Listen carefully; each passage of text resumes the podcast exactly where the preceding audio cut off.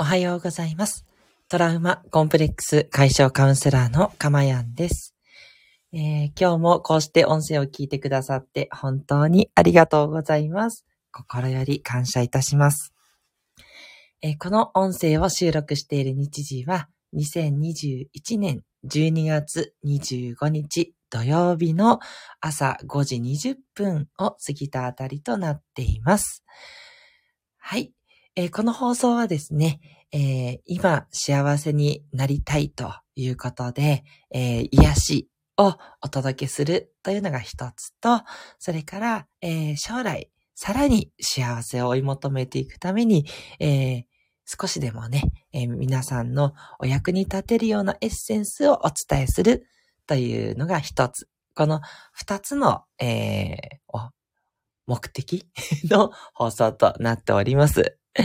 えよろしかったらですね、短い時間ですので、最後まで聞いていただけると大変嬉しいです。えーということでですね、えー12月25日クリスマスの朝です。ということで、なんかね、嬉しいですよね。えーあの、私はクリスチャンでは全然ないんですけど、なんかね、あの、昨日もお伝えしましたが、この街がなんかそわそわしてるような、ちょっと嬉しいようなっていうね、えー感じがとても嬉しいです。はい。そして、あの、うちには子供が二人いるんですが、なんかサンタさんがね、来てくれたようなので、えーおもちゃがなんか置いてあります。っていうのもなんか、嬉しいなと思って。いやー、起きましたよ、昨日。夜中に。えー、ということでね、えーそれは置いといてですね。えー、なんでしょう。今日ね、一日素敵なね、日を過ごしていただければというのと、ね、あのーお仕事もね、だいぶあとちょっとということでね、えー年内納めということになると思いますので、皆さんあと少し頑張ってください。そして、昨日でね、お仕事とか学校とか終わったという方はお疲れ様でした。ね、冬休みぜひね、えーゆっくりと、えー体調整えていただいて、で、それからですね、あの、こういう音声とか聞いてくださってる方だと思うので、ぜひね、あのー振り返りをするのにとてもいい時期だと思います。特にね、年末年始だからっていうことは私は気にしなくていいと思います。あの、この一年はこうだったから次の一年はこうしようっていうのは、あの、もちろんやってもいいんですけど、あの、そういうふうにして、なんか、あの、ここから新たに始めようっていうふうにね、あんまり気張りすぎると、あの、それはそれでまたね、あの、なんか達成できるできないみたいなことになってったりするので、あまりなんかそういうふうに捉えるというよりも、あの、さらに自分が幸せになるために何をしていったらいいかとか、そして今自分が幸せであることを感謝するにはどんなことがあるのかとか、そういうことをね、あの振り返るっていう、そういうね、普通の振り返りでね、私はいいと思うんですよね。うん。あまり気張らずに自然体で。なんだけど、ちょっとね、背伸びをしてみたらどんなことができるかなっていう。背伸びをね、繰り返していって、より幸せになっていく。そういう感じを私は実践していて、それをね、あなたにも、えーお伝えしていきたいなって思っています。はい。すいません。だいぶ前向きが長くなってしまって失礼いたしました。えそれでは今日のテーマなんですけれども、え最高の睡眠薬、それは本ということでお伝えします。もう今回は結論のままというとこなんですけどね。はい。もう私が思うにやっぱり本かな。本最強 っていう感じなんです。もうメリットたくさんなんで、あのもう実践してるよっていう方はすいません。あの、まあ参考までにね、あ、そういうメリットもあるなっていうね、ことを考えていただければでよくって、えーまだ本をね、枕元に置いてらっしゃらない方、今すぐね、えー置いていただくように、ぜひぜひお願いしたいと思います。えーで、本もですね、えっ、と、寝るときは電子ではなくって紙の本をおすすめします。まあ、これはね、多くの方があの知ってらっしゃると思いますが、電子の本はやはりちょっと目が冴えやすくなったりとか、あの、他のことにね、メール見ちゃったりとか、つい SNS 見ちゃったり、YouTube 見たり、TikTok 見たりしちゃいがちなので、スマホでね、本を読むっていうのはあんまりおすすめしません。はい。紙の本がやっぱり最強なので、できれば紙の本をね、枕元に置いといて、もう寝るときはこれを読むっていう風に決めちゃうのがすごくいいですね。はい。で、えっ、ー、と、紙の本は、えっ、ー、と、小説とかよりもですね、ちょっと難しいビジネス書とかがいいですね。私が置いてあるのは、あの、聖書ではないんですけど、ちょっとそういうのに近いような硬い文章の、なんだろうな、こう、感謝が大事とか、なんかどうやって人に貢献していくかみたいなことが 書かれた本を置いてます。ちょっとね、硬いんですよ。あ、硬いってのは内容がですね、あの、本が、あの、